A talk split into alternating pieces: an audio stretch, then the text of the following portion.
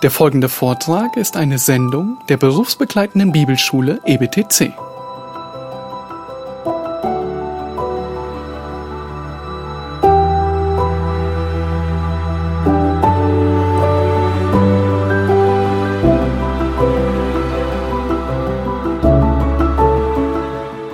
Ja, dann äh, freuen wir uns, dass wir diese Zeit jetzt miteinander verbringen dürfen über dieses Thema Glaubwürdigkeit der Bibel, Glaubwürdigkeit und Autorität der Bibel. Ja, wir beginnen zuerst mit äh, der Notwendigkeit der biblischen Offenbarung. Das sind Voraussetzungen. Dann werden wir als zweites sehen, die Bibel hat ihre Glaubwürdigkeit von Gott. Und dazu werden wir anführen als drittes das Selbstzeugnis der Bibel, was die Bibel über sich selbst sagt. Wir werden dann als viertes sehen, wie die historischen Berichte in der Bibel glaubwürdig sind. Und dann sehen, dass die Bibel vollständig ist und dass die Bibel genügt. Dann sechstens, dass die Bibel irrtumslos ist. Siebtens, dass die Bibel klar ist. Achtens, dass die Bibel harmonisch und einheitlich ist. Dann werden wir uns den inneren Kriterien zur Glaubwürdigkeit der Bibel zuwenden. Das wird ziemlich ausführlich sein. Dann wollen wir einen Blick in die Kirchengeschichte werfen, die Bibelhaltung im Lauf der Kirchengeschichte. Und dort sehen, wie die ersten Jahrhunderte, ja, bis zur Reformation, wie die Christenheit zur Bibel stand. Nachher die Zeit der Reformation und die Zeit danach und so ungefähr ab 1700 bis heute die Bibelhaltung in der Moderne und Nachmoderne. Wir wollen uns einen Überblick verschaffen, dann als elftes über die Entstehung und die Geschichte der Bibelkritik. Nicht, weil wir von der lernen, sondern um zu verstehen, wie die Bibelkritik überhaupt aufkommen konnte und wie wir das im Licht der Bibel zu erklären haben. Dann wollen wir uns mit Mose als Verfasser des Pentateuch befassen. Nur ein Beispiel dafür, ich werde nicht alle Thesen der Bibelkritik aufgreifen, aber die Frage der Verfasserschaft der Mosebücher, das wollen wir uns ansehen, weil damit die ganze Bibelkritik anfing, dass man die Verfasserschaft der Mosebücher Mose absprach. Dann wollen wir im Zusammenhang mit der Verfasserschaft der Mosebücher einen Blick werfen in die archäologischen Zeugnisse, die für die Verfasserschaft Moses sprechen, also Bibel und Archäologie. Dann wollen wir uns als 14. äußere Kriterien zur Glaubwürdigkeit des Neuen Testaments ansehen. Die Überlieferung des Neuen Testaments, die Handschriften des Neuen Testaments. Also wir werden nicht Textkritik betreiben, das ist nicht innerhalb unseres Themas, also welcher überlieferte Text jetzt der richtige sei oder wie man auf den komme, das ist nicht unser Thema, sondern die historische Glaubwürdigkeit des Neuen Testaments aufgrund ihrer Überlieferung. Und als letztes, recht ausführlich, der Kanon der Bibel. Wie wir zur Gewissheit kommen können, dass die biblischen Bücher, die wir in der Bibel gesammelt haben, hier in einem Band, dass die alle ohne Ausnahme Wort Gottes sind und dass nur diese und keine anderen Bücher Wort Gottes sind. Die Entstehung des Kanons, der Umfang des Kanons. Zur Autorität und zur Glaubwürdigkeit der Bibel stellen sich drei Fragen. Die erste Frage lautet, wer ist der Urheber der Bibel? Natürlich darf jeder so viel schreiben, wie er will, aber ihr bekommt ein sehr ausführliches Skript von allem, was wir hier behandeln. Ihr bekommt es nachgeliefert. Also wer will, kann sich mehr oder weniger aufs Zuhören konzentrieren. Ihr müsst äh, nicht alles mitschreiben können. Ihr bekommt es eben in äh, ausführlicher Form zugesandt. Also die erste Frage, die sich stellt zur Autorität und Glaubwürdigkeit der Bibel, wer ist der Urheber der Bibel? Das ist eben die Frage nach der Autorität. Urheber oder mit dem Fremdwort Autor. Und von Autor leitet sich das ab dann Autorität. Hier geht es also um die Autorität der Bibel. Zweitens, wie entstand die Bibel? Da geht es um die Frage der Inspiration der Schrift. Und drittens, wie glaubwürdig ist die Bibel? Da geht es um die Zuverlässigkeit der Schrift. Drei Fragen und wir beantworten diese Fragen von vornherein so, ich werde das noch erklären, warum wir das von vornherein so tun. Erstens, Gott ist der Urheber der Bibel. Und weil er der Urheber, der Autor der Bibel ist, hat sie göttliche Autorität.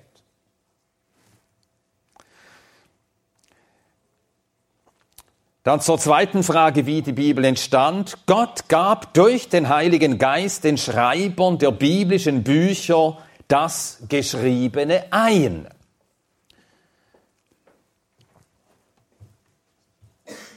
Ah, vielen Dank. Gott gab den Schreibern das Geschriebene ein. Und zur Frage, wie glaubwürdig die Bibel ist, die Heilige Schrift ist darum Gottes Wort und alles solches irrtumslos. Gott ist der Urheber der Bibel, Gott gab das Geschriebene den Autoren ein, darum ist die Bibel Gottes Wort und weil es Gottes Wort ist, ist es wie Gott selbst irrtumslos. Und wir merken, das hängt alles miteinander zusammen.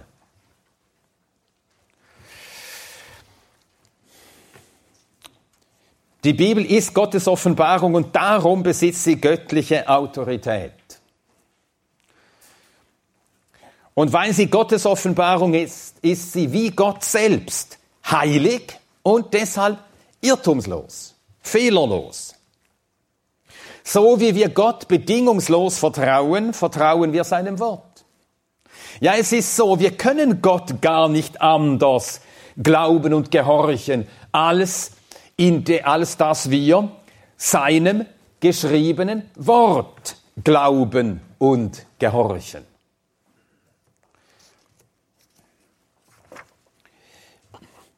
Nun zu einigen grundlegenden Voraussetzungen, die uns verstehen helfen, warum wir die Bibel als Gottes Wort brauchen. Wir können Gott nur erkennen, wenn Gott sich offenbart. Nun gewiss offenbart sich Gott auch außerhalb der Bibel und ohne die Bibel.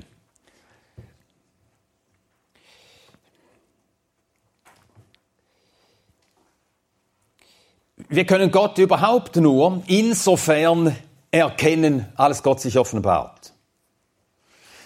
Denn Gott heißt der unsichtbare Gott. Der unsichtbare Gott. Kolosser 1, 15, 1. Timotheus 6, 16 lesen wir eine Stelle dieser beiden. 1. Timotheus 6, 16.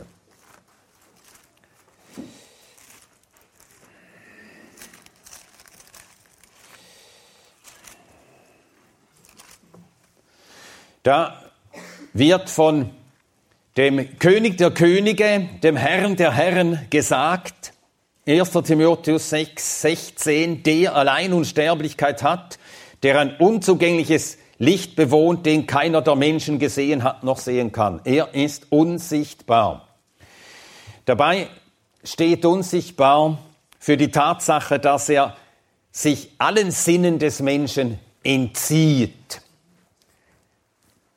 Niemand hat Gott jemals gesehen, Johannes 1, Vers 18. Und unser Herr sagte seinen Zeitgenossen, und der Vater, der mich gesandt hat, der selbst hat Zeugnis von mir gegeben, ihr habt weder jemals seine Stimme gehört, noch seine Gestalt gesehen. Also mit den Sinnen nie wahrgenommen. Johannes 5, 37. Und doch kann man Gott erkennen, auch ohne die Bibel. Die Frage ist nur, wie weit man ihn erkennen kann. Aber wenn Gott sich nicht offenbart, dann bleibt er den Menschen vollständig unerkennbar. Nun hat Gott sich offenbart durch vier Mittel außerhalb der Schrift, durch die Schöpfung, durch die Geschichte, durch die Vorsehung, durch das Gewissen. Wenn ich sage außerhalb der Schöpfung, dann ist das nicht eine Offenbarung, die der biblischen Offenbarung widerspricht. Was die Bibel sagt, widerspricht nie dem, was Gott in der Schöpfung über sich sagt. Aber es ist eine Offenbarung, die nicht so weit reicht, nicht so hoch hinauf reicht und nicht so weit zurückgeht wie die biblische Offenbarung. Aber diese Offenbarung Gottes ist allgemein, beständig, sie geschieht von Tag zu Tag und sie ergeht an alle Menschen, nämlich Gottes Offenbarung durch die Schöpfung.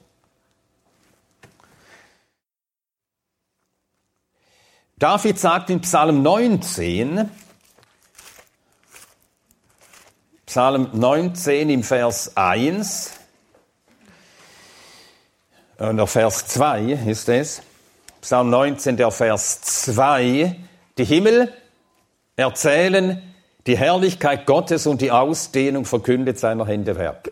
Also die Schöpfung, der geschaffene Himmel, bezeugt, dass er von Gott erschaffen ist. Der Vers 3 sagt, dieses Zeugnis sei beständig. Ein Tag berichtet es dem anderen, eine Nacht meldet der anderen die Kunde davon. Tag für Tag offenbart sich Gott durch die Schöpfung. Gott offenbart sich durch die Geschichte, Gott offenbart sich durch die Vorsehung, Gott offenbart sich durch das Gewissen. Und der Mensch ist so geschaffen, dass er das an Gott erkennen kann, was die Schöpfung, die Geschichte, die Vorsehung und das Gewissen ihm von Gott melden.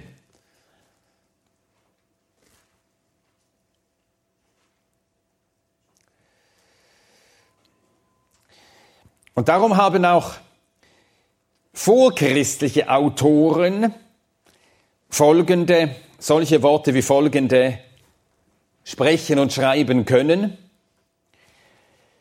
Die Schönheit und Ordnung der Himmel verkünden, dass es eine höchste und ewige Macht geben muss, die der Anerkennung und Bewunderung der Menschen würdig ist. Das schrieb Cicero in seiner Schrift De Natura Deorum, von der Natur der Götter ein vorchristlicher heidnischer Autor. Die Schönheit und Ordnung der Himmel verkünden, dass, eine höchste und ewige, dass es eine höchste und ewige Macht geben muss, die der Anerkennung und Bewunderung der Menschen würdig ist. Was der Mensch an der Schöpfung erkennen kann, ist aber begrenzt. Schlagen wir Römer 1, Vers 20 auf. Hier sagt Paulus, was wir an Gott durch die Schöpfung erkennen können. Römer 1, Vers 20. Ja, wir lesen die Verse 19 und 20. Römer 1, Verse 19 und 20. Weil das von Gott Erkennbare unter ihnen offenbar ist. Paulus also sagt, Gott ist erkennbar und das, was von Gott erkennbar ist, ist unter den Menschen offenbar, denn Gott hat es ihnen offenbart. Weil Gott sich offenbart hat, kann der Mensch das an ihm erkennen. Er hat sich offenbart durch die Schöpfung. Vers 20, denn das Unsichtbare von ihm, wird geschaut. Sowohl seine ewige Kraft als auch seine Göttlichkeit, die von Erschaffung der Welt dann in dem Gemachten wahrgenommen werden. Durch die Erschaffung der Welt wird im Gemachten, also in der Schöpfung, wird Gott wahrgenommen. Was aber wird wahrgenommen an ihm? Der Vers 20 sagt es, sind drei Dinge. Seine ewige Kraft und seine Göttlichkeit. Also an der Schöpfung kann der Mensch erkennen, dass Gott ewig ist, dass Gott Kraft hat, dass Gott Gott ist. Seine Ewigkeit, seine Allmacht und seine Göttlichkeit. Und wenn hier steht Kraft, der Mensch könne Gottes Kraft erkennen, dann ist das Allmacht. Warum das? Warum kann man das behaupten? Wenn der Mensch erkennen kann, Gott muss ewig sein, dann hat er damit auch erkannt, er muss allmächtig sein, oder? Ewigkeit und Allmacht hängen untrennbar miteinander zusammen. Warum das? Warum muss ein Ewiger notwendigerweise allmächtig sein?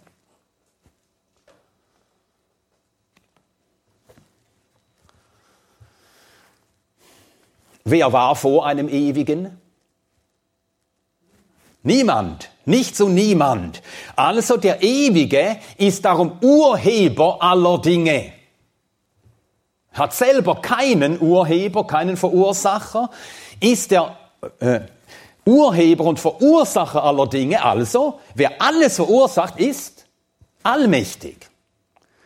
Alles, was ist, ist ja von ihm her und durch ihn. Also, wenn man die Ewigkeit Gottes erkennt, erkennt man auch seine Kraft als eine allmächtige Kraft.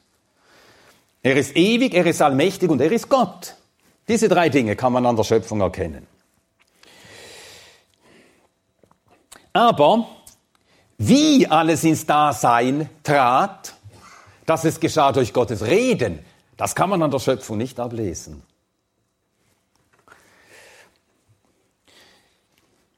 Und vor allem, wie der Mensch, der eben die Schöpfung beobachtet und dann anfängt über Gott nachzudenken, wie der Mensch wurde, erschaffen wurde was das besondere Wesen des Menschen sei und wie er geschaffen wurde und wozu, das kann man an der Schöpfung nicht ablesen. Was die Bestimmung des Menschen ist, das alles muss ihm durch eine weiter zurückreichende und höher hinaufreichende Offenbarung enthüllt werden. Dazu genügt auch nicht Gottes Offenbarung in der Geschichte, und Gottes Offenbarung in der Vorsehung. Gott offenbart sich in der Geschichte der Völker, in der Vorsehung, mit der er Völker lenkt und mit der er auch dich lenkt. Die Geschichte eines jeden Menschen ist äh, ein Zeugnis Gottes. Hell und dunkel deines Lebens sind ein Ruf zurück nach Gott. So heißt doch in einem Lied. Ich weiß nicht, wie das Lied beginnt. Ihr kennt es sicher. Hell und dunkel deines Lebens sind ein Ruf zurück zu Gott. Ja, so wie Gott uns führt, so wie er deine Geschichte äh, gelenkt hat, ist ein Zeugnis von Gott. Äh, eine Stelle aus der Bergpredigt dazu, Matthäus 5, 45.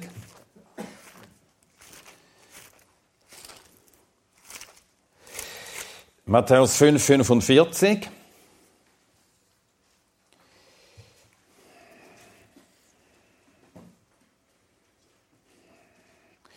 Ja, wir lesen Verse 44 und 45. Ich aber sage euch, liebt eure Feinde und betet für die euch verfolgen, damit ihr Söhne eures Vaters werdet, der in den Himmeln ist, denn er lässt seine Sonne aufgehen über Böse und Gut und lässt regnen über Gerechte und Ungerechte.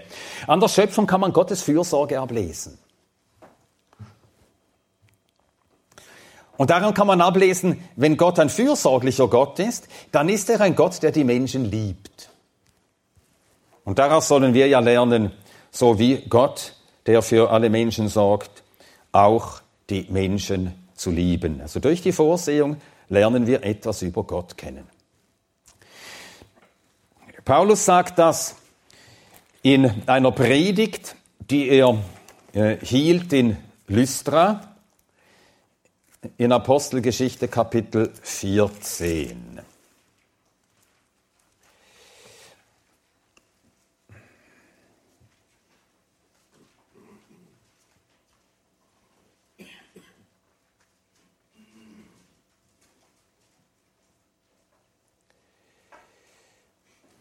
Apostelgeschichte 14, die Verse 15 bis 17.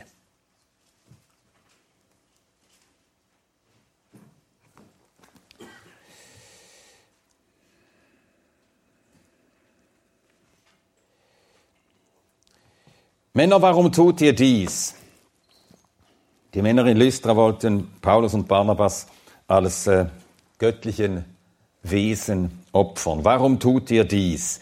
Auch wir sind Menschen von gleichen Empfindungen wie ihr und verkündigen euch, dass ihr euch von diesen nichtigen Götzen bekehren sollt zum lebendigen Gott, der den Himmel und die Erde und das Meer gemacht hat und alles, was in ihnen ist. Verweis auf die Schöpfung.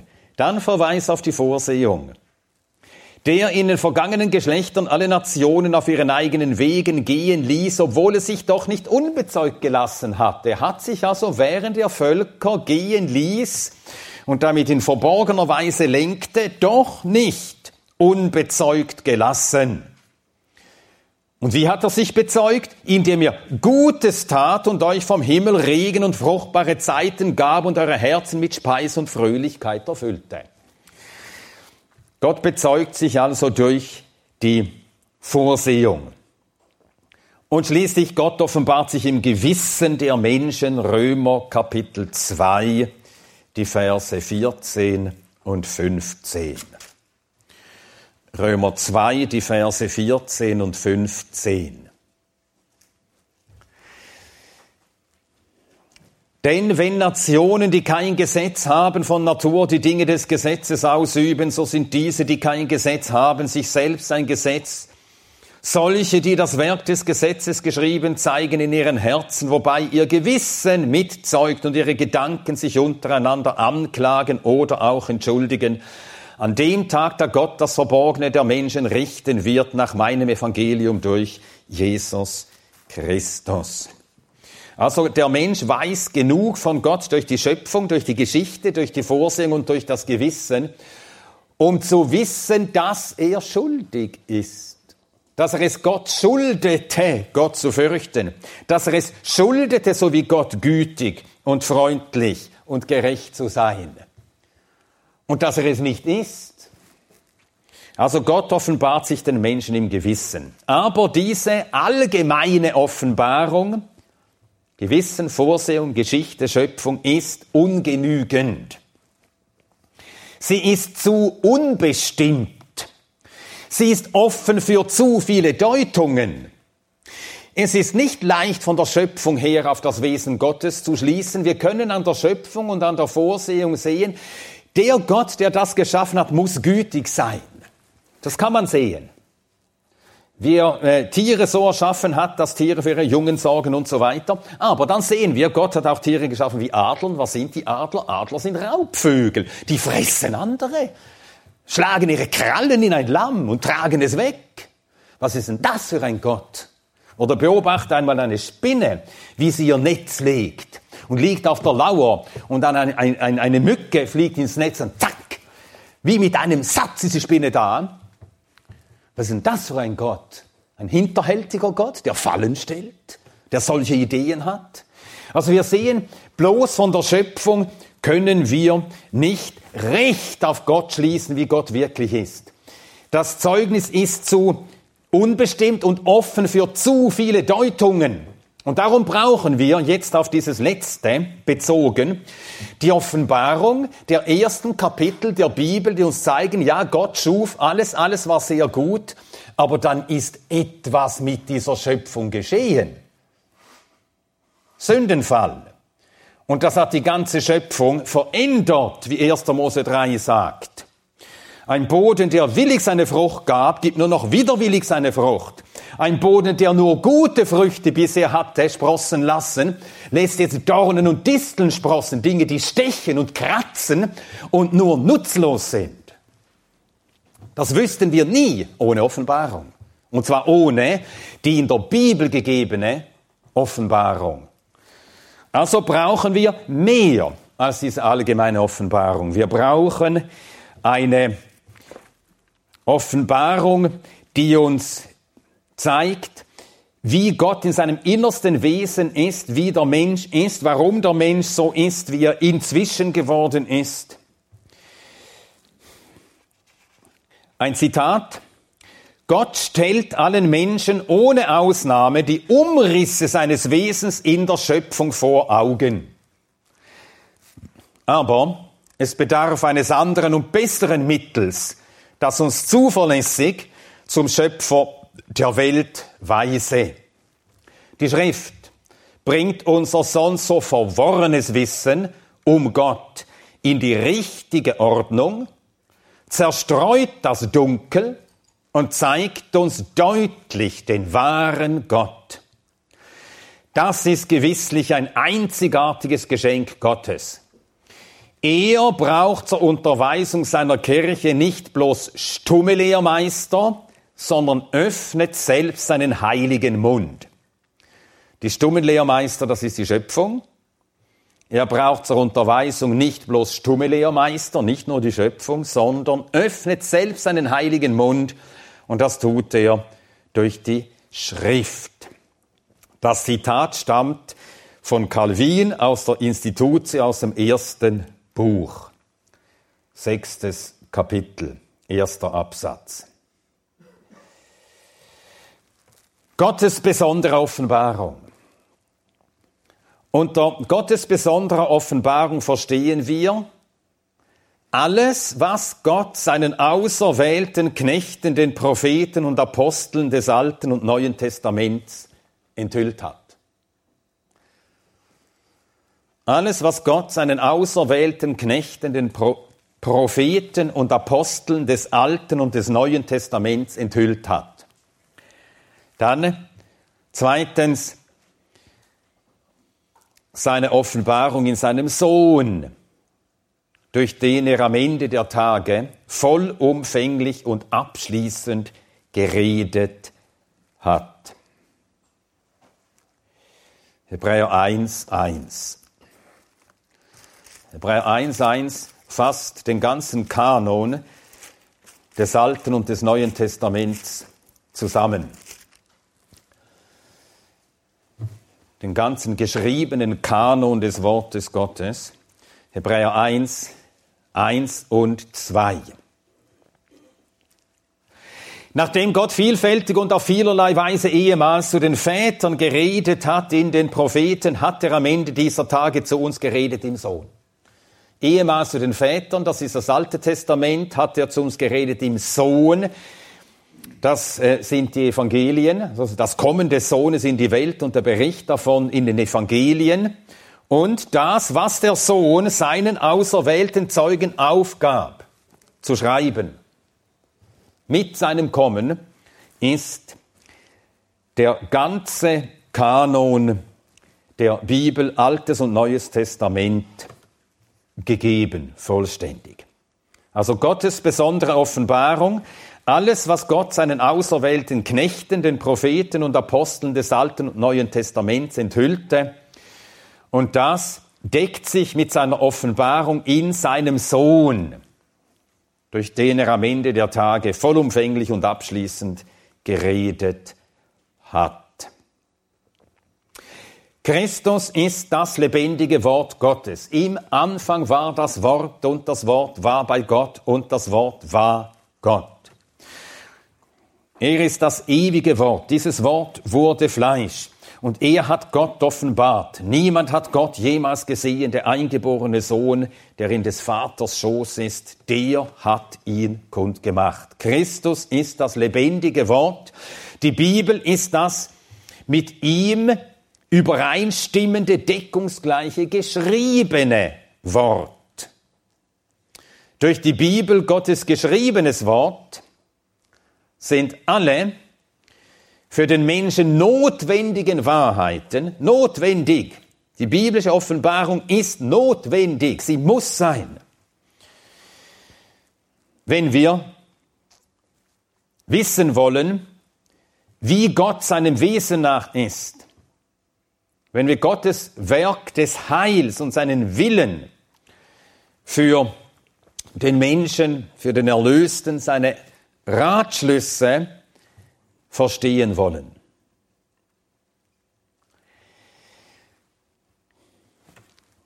Und das Zeugnis des Gewissens, das Zeugnis der Schöpfung war nicht genug, ist nicht genug.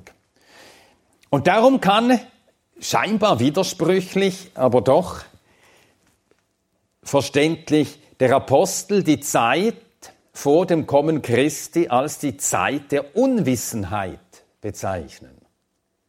Man wusste um Gott, man wusste genug um ein, von ihm, um ihn zu fürchten. Man wusste genug, um zu wissen, dass es Torheit und Sünde ist, die Werke Gottes anzubeten, anstatt den, der alles erschaffen hat. Man wusste genug und doch wusste man nicht genug, um diesen Gott, der man erkennen konnte, um ihm zu gefallen und wie ihm zu gefallen und wie man von diesem bösen Drang, der einen zog, befreit werden konnte. Man war darüber in Unwissenheit und so nennt Paulus diese Zeit die Zeiten der Unwissenheit. Apostelgeschichte 17, Vers 30.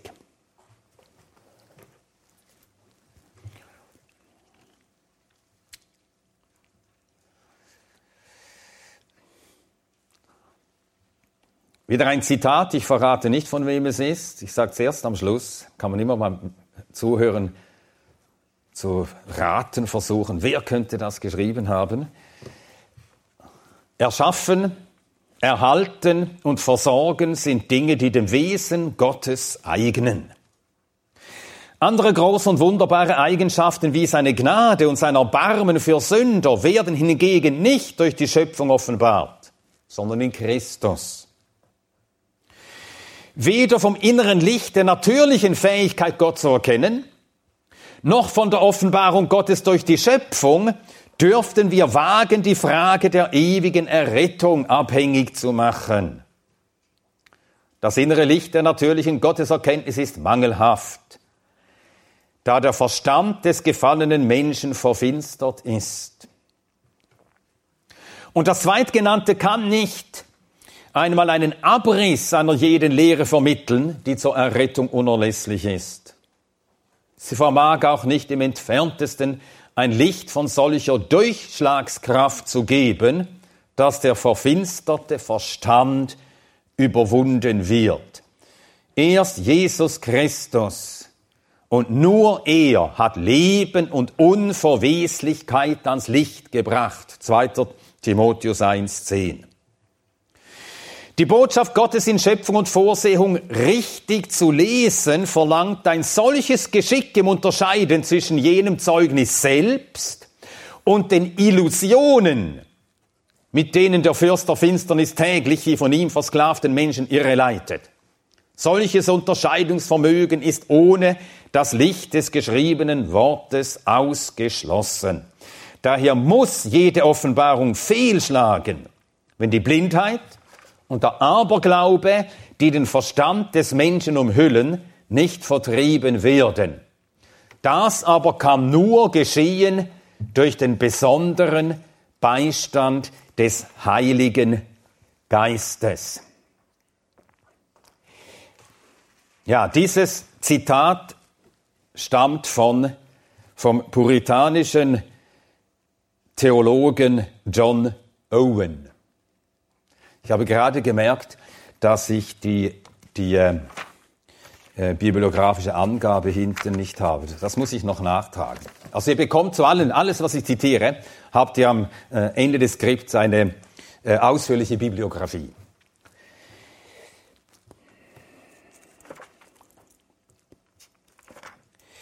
Ja, ist das soweit äh, klar verstanden worden? Irgendwelche Fragen?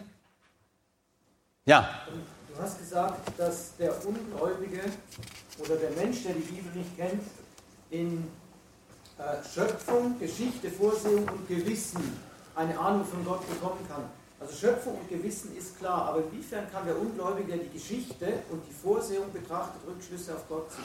Ja, äh, wie kann er das? Äh, durch Gottes besondere Fürsorge. Viele Menschen bezeugen das, sie sind in Gefahr und dann erleben sie eine Bewahrung, wo sie nur sagen können, das lässt sich nicht erklären, anders alles durch Eingreifen eines Höheren, eines Stärkeren, seine bewahrende Macht oder was immer. Und das empfinden Menschen.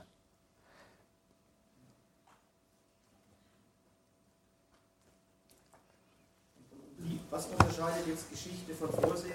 Ja, Geschichte und Vorsehung, die fallen natürlich zusammen. In der Geschichte erkennt man die Vorsehung Gottes. Ja. Äh, das ist etwas, das ziemlich in Vergessenheit geraten ist, aber das liegt an der zunehmenden Verfinsterung der äh, nachchristlichen Gesellschaft. Äh, Christenmenschen, die die Bibel nicht lasen und Gott auch nicht äh, persönlich kannten,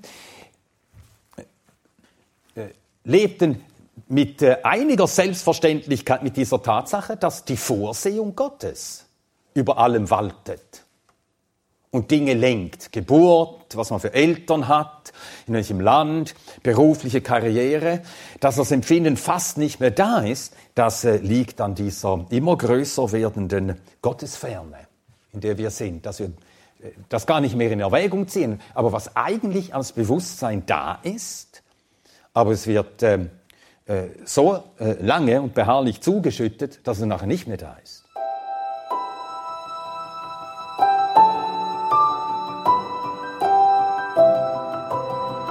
Diese Sendung war von der berufsbegleitenden Bibelschule EBTC. Unser Ziel ist, Jünger fürs Leben zuzurüsten, um der Gemeinde Christi zu dienen.